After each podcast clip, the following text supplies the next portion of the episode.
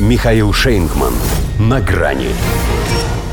Глазки закрывай, Баю Байден, глава США, устроил Вьетнаму вечер откровений. Здравствуйте. На грани.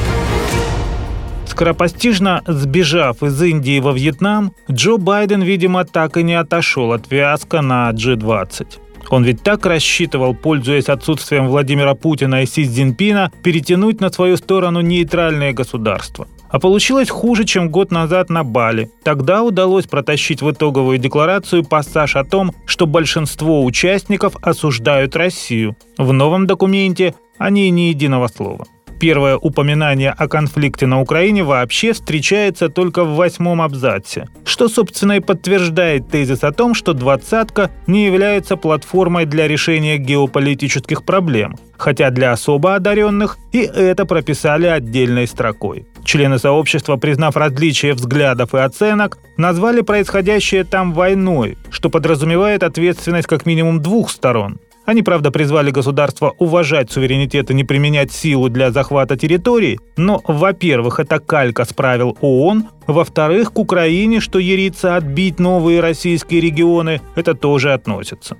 В общем, Индию старый маразматик покидал не в самом лучшем расположении духа. Даже на третий день саммита не остался. Потому что совсем не его тема. Заключительная сессия проходила под шапкой «Одно будущее», а какое у него с ними может быть одно будущее, если он на церемонию у мемориала Махатмы Ганди, не в пример всем остальным, что по местной традиции вышли на босу ногу, в белых тапочках вырядился?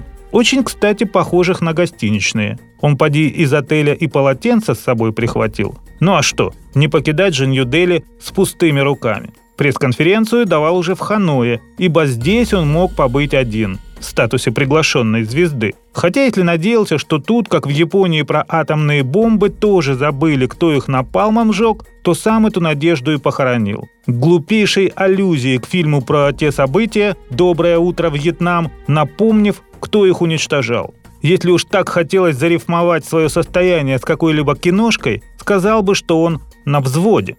Впрочем, что с ними церемониться, скорее бессознательно, чем здраво, решил он назвать вещи своими именами. Мы говорим о том, чтобы третий мир, ой, не третий мир, а южное полушарие, имело доступ к переменам. Тут и до Карин Жан-Пьер дошло, что пора закругляться, пока он не выдал всю базу. Но Джо был неудержим. Запутался в шпаргалках признав, что я просто следую порядку, а мне сказали, что будет пять вопросов, и честно объявил, что не знает, как все, а он собирается в кровать.